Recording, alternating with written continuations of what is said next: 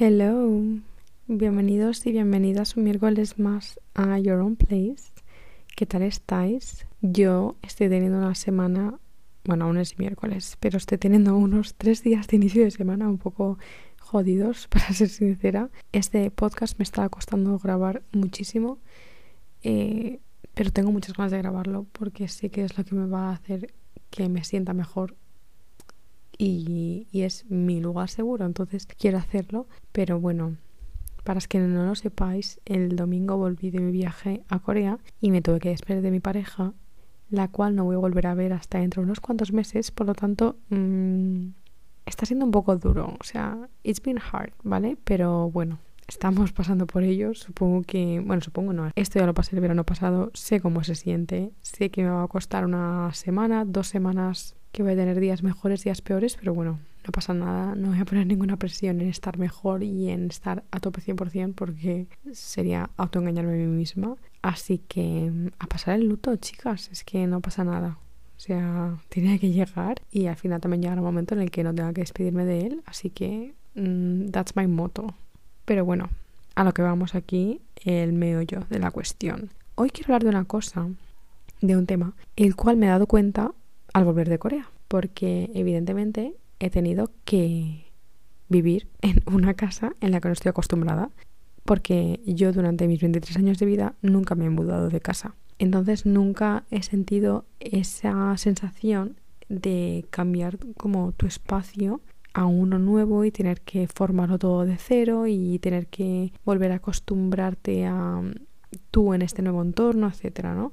Nunca he tenido que hacerlo. Entonces, la primera vez que me tocó fue cuando me fui de Erasmus a Bruselas, que fueron seis meses. Después fue el año pasado, el verano pasado que me fui tres meses a Corea y ahora me ha tocado este enero tres semanas, otra vez en Corea. Entonces, durante estas eh, tres vivencias de vivir en un entorno que no es al que yo estoy acostumbrada, me he dado cuenta de cómo y de cuánto influye eh, el espacio en el que vivo en mis emociones y en mi día a día y en el yo como persona. Eh, totalmente, o sea, no os estoy exagerando.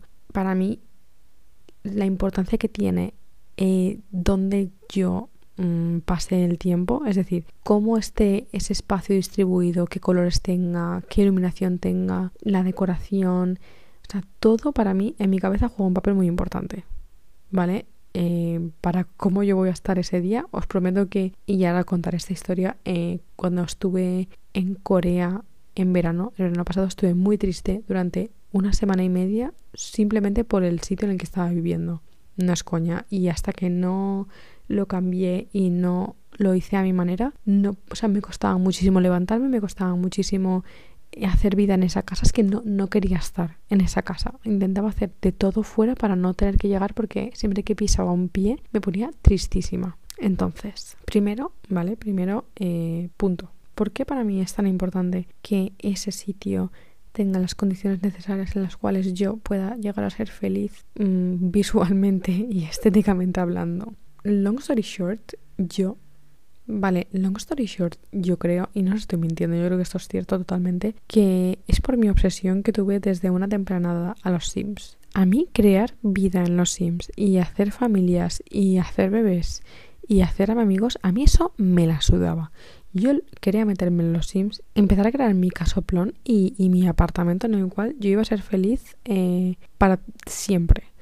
Yo te juro que cada vez que me hacía mi casa, yo me imaginaba ahí viviendo de mayor y yo decía, es que yo aquí sería muy feliz. Yo aquí podría mantener mi vida diaria y, y, y no, o sea, no habría ningún momento de mi vida en el que yo quisiera cambiar de esta casa. Entonces esto se, no sé, se fue, fue cogiendo bola con los años y fue metiéndose en mi cabeza y poco a poco me di cuenta de que uno de mis sueños, y no es coña, es eh, independizarme y tener mi propio apartamento además de tener el dinero suficiente como para poder decorarlo y tener, mm, no sé, como un sitio eh, en una zona que me guste y de la grandeza que me gustaría, pero es uno de mis sueños, de verdad, y es algo que me hace muchísima ilusión el pensarlo y el decir, Buah, es que algún día lo voy a hacer. me pone muy feliz pensar en eso, porque es lo que os digo, sé que el sitio en el que esté va a reflejar tanto a mi persona que me pone feliz el pensar en poder estar ahí sintiéndome yo misma y, y, estando, ¿sabes? A pesar de ya no estar viviendo con mis padres ni con mi hermana y saber que les voy a echar de menos, sé que voy a crear un espacio tan seguro para mí misma que no voy a tener, no voy a echar eso tanto en falta, no voy a estar carente de esa calidez familiar porque sé que yo misma me la puedo crear. Eh, es lo que os digo, está muy relacionado el lugar donde paso el día a día y donde paso más horas con las emociones que yo pueda llegar a sentir. Además, eh, aparte de eso, yo también me he dado cuenta de que, bueno, yo me he dado cuenta, no, yo, statement, soy una introvertida, quiero decir, soy muy introvertida. No introvertida hasta el punto de, es que me cuesta muchísimo relacionarme con la gente en situaciones como por ejemplo primer día de universidad, primer día de trabajo, ¿no? Y además, yo qué sé, si por ejemplo alguien entabla conversación conmigo, enseguida puedo darle pie y podemos hablar y tal, no tengo ningún problema, pero sí que es verdad que mi batería social se, eh, bueno, tiene la mecha muy corta, ¿vale? Y es verdad que si estoy un día fuera haciendo planes que requieran ir de arriba para abajo con gente, mmm, mi cabeza va a llegar un punto en el que va a decir hasta aquí, o sea, mm, we've had enough. Hay que irnos a casa y hay que estar por lo menos un día haciendo mis cosas. ¿Dónde? En mi habitación. Porque es mi sitio, es que es mi lugar, mi espacio donde más yo me siento. Aunque también tengo que decir que si es un plan más chill de irnos a casa de una amiga y tal, pues eso a lo mejor la recarga Mm, social que necesito este mediodía, pero bueno, tema aparte. Al ser yo una introvertida, si el sitio que se supone que más confianza me da y en el que más yo me siento como mi habitación no me lo transmite, no tiene ningún sentido que yo ponga todas mis emociones y todas mis fuerzas en ese espacio. ¿Entendéis? Eh, para mí es muy personal mi habitación y si eso, o sea, a lo mejor esto suena a puta imbécil y a estúpida, pero no me gusta que gente se meta en mi habitación. O sea, es algo que me crea muchísima ansiedad y es algo que me da muchísima rabia y si puedo lo evito no me gusta que haya gente en mi habitación. O sea, si tenemos que hablar de alguna cosa, vamos al comedor, vamos mm, a la cocina, pero no vamos a la habitación, ¿vale? Porque es, es que yo os digo, es que yo sé que suena a imbécil, pero es que es verdad. Es que es, es, es un sitio tan personal para mí y en el que, lloro, en el que río, en el que he pasado mis peores y mis mejores días, que es como que ya es demasiado mío como para que la gente entre. No sé, es como abrirme demasiado. ¿Me entiendes? Es como si yo le contara mi secreto mejor guardado a cualquier persona. Eh, así es como para mí se siente en mi habitación. O sea, ese es el nivel de mm, personalidad que yo le he transmitido a ese espacio. Y me parece como muy guay el darle tanta importancia porque creo que de verdad se la merece. Es un sitio en el que pasamos la mayoría de gente muchísimo tiempo y que al final lo dejamos abandonado, lo dejamos aparte como, eh, tampoco, no sé, tampoco se lo merece, ¿no? Sí que se lo merece. Hacedme caso que, aunque nunca hayáis pensado que puede jugar un papel muy importante en vuestras emociones diarias, lo hace. O sea, el cómo tú tienes predispuesto a tu habitación, el que tengas cerca, que tengas lejos, qué decoración tengas a la vista, que no.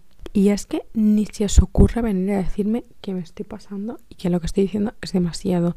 Yo ya sé que me estoy pasando. Ya lo dije en el primer capítulo, soy una dramática. Pero, de verdad, pensando fríamente, ¿vale? Plan, paréntesis, tu espacio en el que vives, ¿vale? Tu casa, tu apartamento, tu habitación, me da igual. Donde sea en el que vivas. Y me da igual también con quién vivas. En plan, solo con tu madre, con tu padre, con tu hermana, con tu pareja, con tu abuelo, con tu perro. El sitio en el que estás viviendo es el sitio en el que tú puedes ser más vulnerable y donde tus emociones de verdad pueden salir a la luz sin necesidad de estar pendiente de quién te esté viendo ni de quién te esté escuchando la mayoría del tiempo, ¿vale? Pero me entendéis. Y por lo tanto, sí que se merece darle tanta importancia. plan, de verdad que sí que se merece que tengas que estar pendiente de si la luz que entra por la ventana lateral de tu habitación eh, es demasiado cálida, demasiado fría o demasiado intensa para tu gusto. Porque de verdad que un día que te levantes de mala hostia, puede que esa luz que entre por esa ventana mm, te haga ver el día de otra manera. Entonces, después de esta introducción de por qué creo que de verdad el tener un espacio personalizado y adaptado a tus necesidades y a tus gustos es tan importante, voy a pasar a daros unos consejos que a mí me han ayudado siempre que he viajado a, y me he tenido que mudar a un sitio nuevo o como durante los años que he vivido en mi cloaca y los que me quedan por vivir, cómo he mejorado y he adaptado mi espacio a mis necesidades eh, actuales. So, first of all, y lo que creo que de verdad esto no me lo puedo guardar ya más, no me puedo callar, es algo que necesito, o sea, necesito mm, rantear sobre esto, ¿vale? Y es la luz, las luces. Listen to me, ¿vale? Escuchadme, todos, un momento. Yo no sé si para vosotros esto es así, a lo mejor soy yo que soy... Mm, lo siento todo demasiado, pero para mí la luz juega un papel importantísimo en mi habitación, en mi comedor, en, cualquier parte de una casa. Incluso esto ya se... O sea, quiero decir, cuando hablo de un espacio no me limito solo a una casa. Puede ser que el espacio donde paséis más tiempo y donde de verdad necesitéis que sea súper personal sea vuestro lugar de trabajo. ¿Vale? Me da igual. Pero bueno, picture this. Para mí, una, un espacio que no tenga lámparas pequeñas eh, yo no, yo no voy a pisar un pie en, esa habitación. Yo no voy a pisar un pie, no.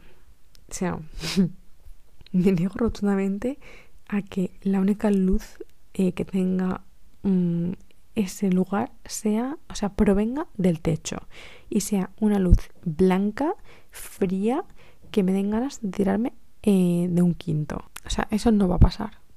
¿Vale? Y de verdad que es algo que la gente mm, no piensa antes de hacer sus casas, eh, antes de construir, antes de cambiar una bombilla, pensando los para mí personalmente los colores fríos en luces me dan la sensación de que eh, o sea, hay como muy poca humanidad en ese espacio. Una luz cálida es como más cozy, más como estar en casa, no sé, estar acogido, como que todo es más mm, humano, no sé, más cercano. A lo mejor esto no tiene sentido, pero o sea, ¿por qué la mayoría de la gente nos pone tan feliz que salga la luz del sol y que haya sol? Porque esa luz cálida es como que te da ganas de vivir, o sea, literalmente te dan ganas de salir de la cama. Bueno, salir de la cama a lo mejor no, pero de afrontar el día de otra manera. Pero por otra parte, cuando salen los días grises, donde la luz es como súper tenue y súper... Mm, que, que, parece que estemos viviendo en un cementerio, eso a mí no me da ninguna ganas de vivir y menos de salir de la cama y menos de afrontar mi día.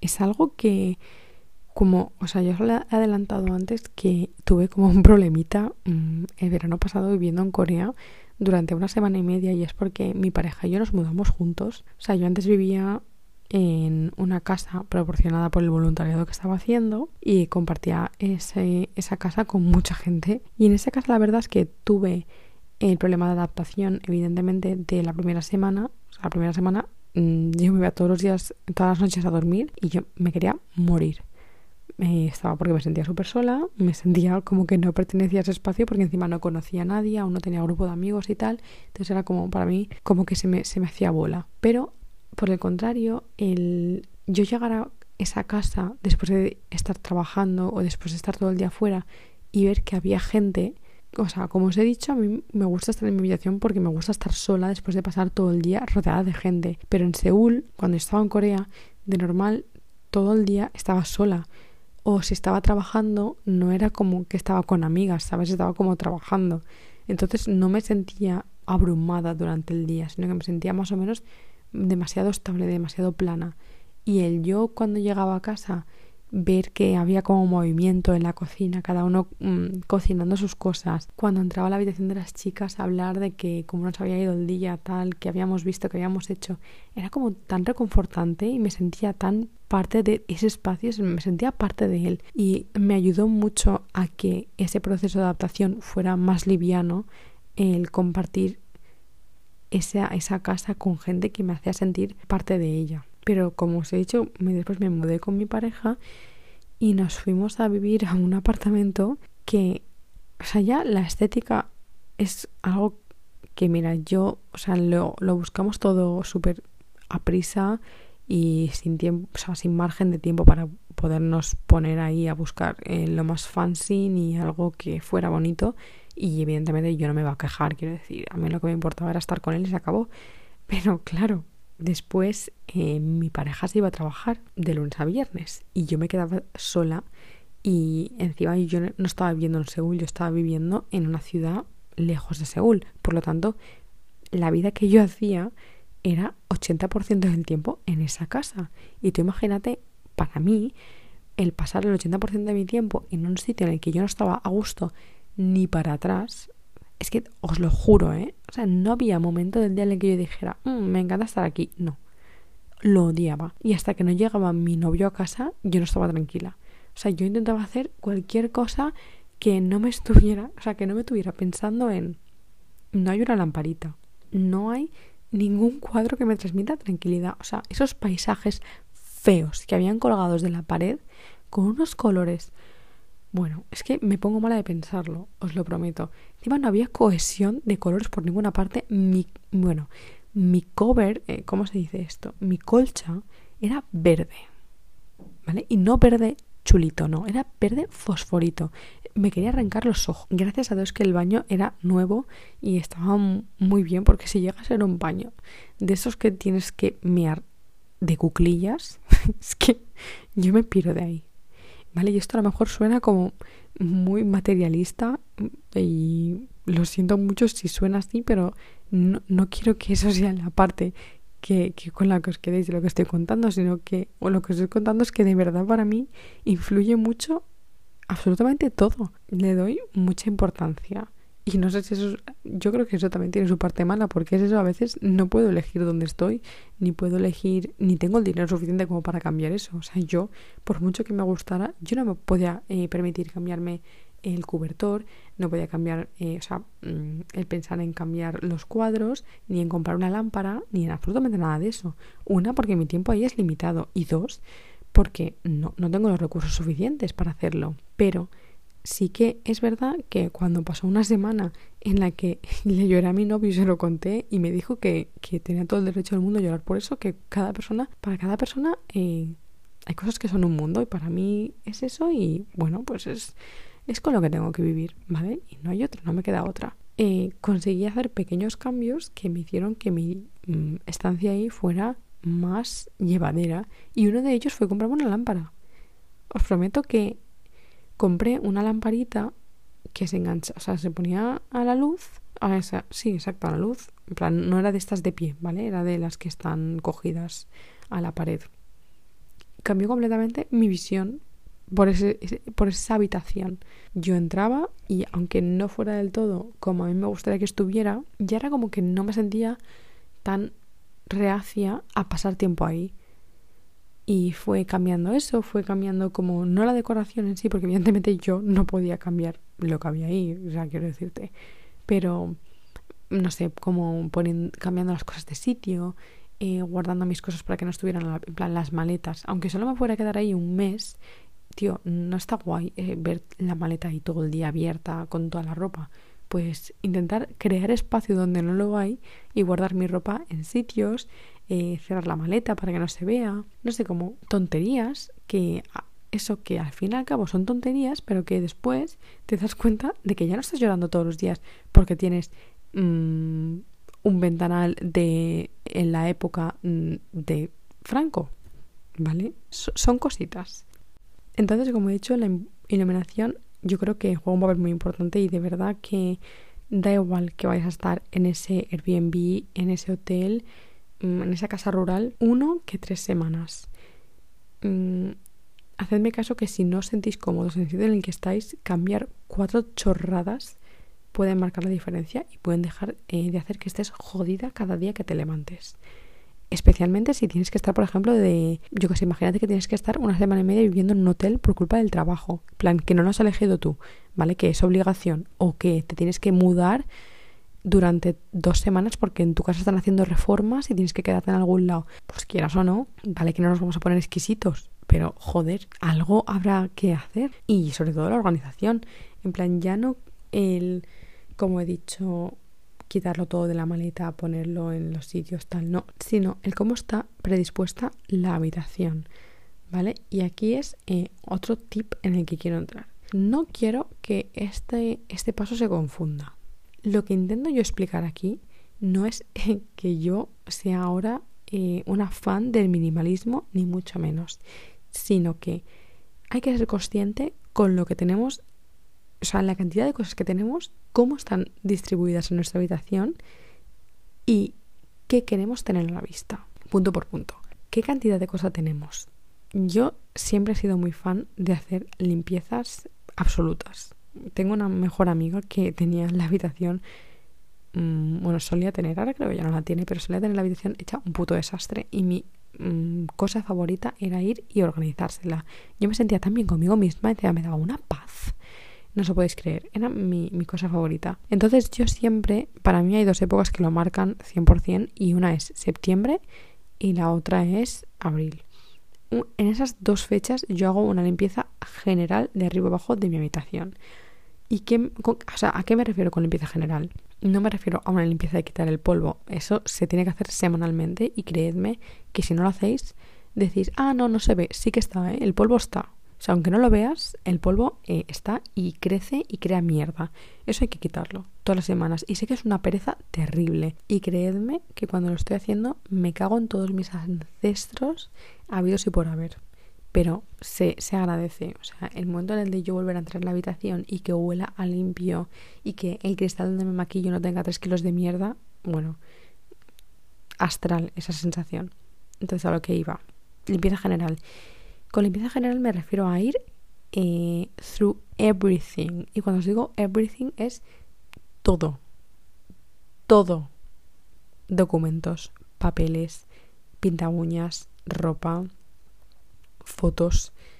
Eh, los cajoncitos estos que llenamos con papelería, eso fuera. Todo se pone fuera y se hace un desglose de qué quiero, qué no quiero y qué necesito. Porque eso es una parte que yo, yo soy muy rápida, sobre todo me pasa mucho con la ropa, que yo cojo y evidentemente yo no está, o sea, es que no falla, sobre todo suele ser en septiembre porque ya se ha acabado el verano, entonces hago limpieza para invierno y después en abril porque se ha acabado el invierno y hago limpieza para verano. Entonces yo cojo la ropa y digo, vale, ¿qué me voy a poner y qué no voy a poner? Y entonces yo hago dos montones. Y cuando ya los tengo, después pienso, vale, pero del montón de qué no me voy a poner, ¿qué puedo llegar a necesitar? Quiero decir, porque aunque sea feo, aunque yo piense que ya no me lo voy a poner, después la Carol del futuro va a decir, eh, knock knock, eso no lo tienes que haber tirado. Imbécil. Entonces, como no quiero que me pase eso porque me daría especial, me, me cabrearía de especial forma, yo pienso en qué voy a poder necesitar. Eh, una camiseta blanca roñosa, créeme, marca la diferencia cuando en verano no tienes nada que ponerte para dormir. Y dirás, ah, Carol, qué cerda. No, no, no. Pues, de verdad, tío, ¿por qué lo tienes que tirar si le puedes dar un nuevo uso, una nueva vida? ¿Vale? Eso hay que tenerlo en cuenta también. Cuando yo, por ejemplo, estoy going through my documents y de verdad que veo cosas de cuando yo era pequeña y digo, ¿esto qué nivel de... Mm, o sea, qué nivel de, de conexión sentimental tiene esto conmigo? ¿Vale? Que sea buenísimo, ¿vale? Que jiji, qué gracia, pero, tío, esto va a haber algún momento en el, o sea, va a haber algún momento futuro en el que yo esto me ponga a verlo con mm, mis sobrinos y diga y diga estoy orgullosa de esto, pues a lo mejor no. Entonces, si yo eso en un futuro no voy a querer enseñárselo a nadie, ¿para qué me lo voy a guardar? ¿Vale? O sea, no. Por ejemplo, haciendo mi pasada eh, limpieza, encontré la joya de la corona. Es decir, unas historias que yo escribía cuando tenía, eh, ¿qué tendría? ¿10 años? 10 años creo, o 11, sobre Justin Bieber. Eso, ¿yo cómo, yo cómo voy a tirar eso? En mi vida se me, yo nunca, no se me pasaría por la cabeza tirar eso, en mi puta vida. Eso va a ser lo que me lleve a la fama mundial, ¿vale? Eso nunca lo voy a tirar. Pero sí que voy a tirar, por ejemplo, mm, no sé, es que las notas de, de sexto de primaria, tío, ¿yo para qué quiero eso? Pues coño, pues me acuerdo de que eran malísimas matemáticas y que se me daba genial el inglés. Es que ya no quiero más, es que a mí el resto me sobra. O por ejemplo, con cosas de la uni, que yo, es que en mi cabeza pensaba, para cuando mi hermana vaya a la universidad, tío, tu hermana está haciendo el humanístico. En su puta vida va a necesitar apuntes de contabilidad. Y os juro que a día de hoy me, me sabe mal tirarlos y los tengo guardados, pero es que coño, mi carrera es de 5 años, ¿vale? Tengo apuntes de 5 años de carrera, los cuales no sé qué hacer con ellos, ocupan una cantidad importante bajo de mi cama. es que no es moco de pavo, es que es cosa seria. ¿para qué quiero tener yo eso? ¿Me entendéis? Porque si no tuviera ese espacio, o sea, si ese espacio no estuviera ocupado por cosas que no me hacen falta, lo podría ocupar con cosas que me hacen falta, pero no quiero que se vean, que ahí es donde voy yo. Mi habitación está, o sea, mi habitación es muy pequeña, ¿vale? Y yo hay muchas cosas que necesito. Encima soy muy hipocondríaca y no me gusta tirar cosas porque siempre pienso, ¿y si ¿vale? Y si me hace falta después para hacer, yo qué sé, papiroflexia, no lo voy a tirar. ¿Qué hago con ello? Pues lo guardo porque no quiero que se vean, no, no es algo que me haga falta en mi día a día y por lo tanto no quiero tenerlo al alcance de mi mano. Pero claro, es que ese espacio ya está ocupado por gilipolleces. Si tenéis algún truco para deshaceros de apuntes de la uni, decídmelo. Yo estaría encantada de, de, saberlo porque ya os digo, es que no sé qué hacer ya más con él. Y ahora este abril voy a tener que deshacerme de todo ello sí o sí. Así que bueno. Entonces, las cosas que se muestran y que están como eh, de exhibición en tu habitación o en tu espacio en general, yo creo que tienen que tener una conciencia detrás. En plan, que sea algo que tú todos los días lo veas y no te mm, machaques por verlo, ¿sabéis? O sea, cosas que de verdad la veas y sean como pleasing de ver y te hagan estar como tranquilo y decir, joder, qué orgulloso estoy de esto. Yo que sé, por ejemplo, imagínate una estantería de libros, pues no quieres tener libros que los has leído no te han gustado o no quieres tener libros que, mm, no sé, que simplemente no te gustan. ¿sabes? ¿Quieres tener libros? Pues que te gustaría releer, que te has leído, que tienes ganas de leer, ¿me entiendes? Yo, por ejemplo, a pesar de que un libro tenga una portada fantásticamente bonita, si no me ha gustado nada y me, me trae malos recuerdos, ¿yo para qué coño quiero verlo todos los días? No tiene ningún sentido. Por lo tanto, eso, eh, el que esté dispuesto y el que se vea y se deje de ver dará la energía que tú quieras dar a tu habitación. Y ahora ya una vez hemos mm, visto los básicos de iluminación, checked, em, mm, decoración mínima o decoración por si vamos a estar un tiempo limitado, checked, la cantidad de cosas que tenemos y cómo están predispuestas en nuestra habitación y cómo tenemos que hacer limpiezas. Importantísimo, por favor, quedaros con esto grabados. Limpiezas, porque no queremos acumular cosas en las cuales no nos hacen falta ni queremos. Checked. Que en relación a esto, y no quiero no decirlo porque se me va a olvidar y es muy importante, si lo pensáis bien, la cantidad de cosas que tenemos, en plan, no digo que sea mejor tener menos cosas, sino que ser conscientes de lo que tenemos nos hacen que nuestra vida sea muchísimo más fácil. Yo, por ejemplo, me he dado cuenta eh, porque me cambié mi armario y entonces ahora en vez de tenerlo todo cerrado y, y en, plan, un armario tapado, lo tengo a la vista. Y me ha hecho, o sea, me ha cambiado la forma en la de vestirme el simple hecho de yo levantar la cabeza y ver ya toda la ropa que tengo. Porque si la tenía guardada en, bueno, eso, en un armario normal y corriente con puertas, me quedaba como con solo la mitad. Y entonces había una parte de mi armario que usaba muchísimo y había ropa que nunca me ponía. Y que estaba ahí de escaparate totalmente. Entonces, el abrirlo me ha hecho ser consciente de lo que tengo y de poder aprovecharlo al 100% y no al 50% como lo hacía antes. Y por eso mi habitación es tan... Está todo a la vista, literalmente está todo a la vista. Mi maquillaje, todo a la vista. Todos mis libros a la vista porque sé que son cosas, una, que necesito, dos, que no me importa ver todos los días, y tres, que son parte de mi personalidad y son parte de, de, de quién soy yo.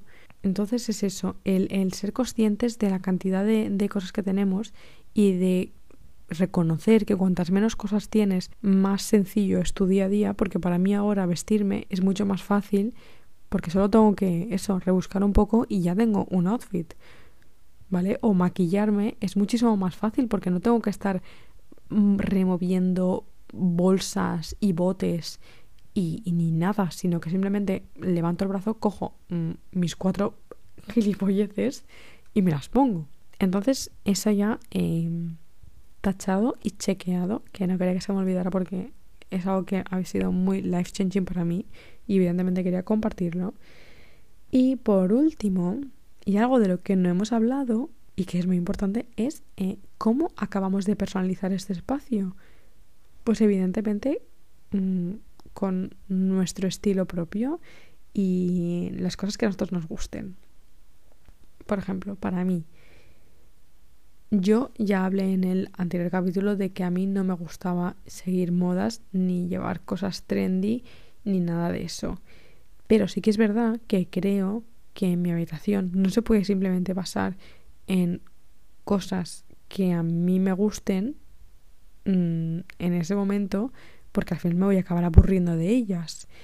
Eh, en mirar tendencias y el ver qué se lleva y qué se deja de llevar, muchas veces me inspira para decir, hostia, pues eso estaría guay. No me importaría tenerlo en mi habitación, ni me importaría verlo todos los días. Y con esto me refiero a con, con esto me refiero a que creo que es muy inteligente el tener una base muy básica y muy plana de habitación y el tú personalizarla con todo lo que he dicho anteriormente más con tu estilo propio, ¿sabes? En plan hacer una combinación entre un espacio que sea como muy conveniente a la hora de tenerlo todo a la vista, etcétera, etcétera, pero también que tenga mucho estilo personal porque al final lo que hemos dicho tiene mucho que ver con las emociones. Y por lo tanto para mí personalizármelo ha sido el que yo he ido creciendo y evidentemente mi estilo ha ido cambiando, pero nunca he tenido que hacer un gran cambio en mi habitación ha sido como de una base ir retocando cosas. Entonces son cosas que puedo quitar y poner con tanta facilidad que nunca me he cansado de mi habitación, que es a donde quiero llegar.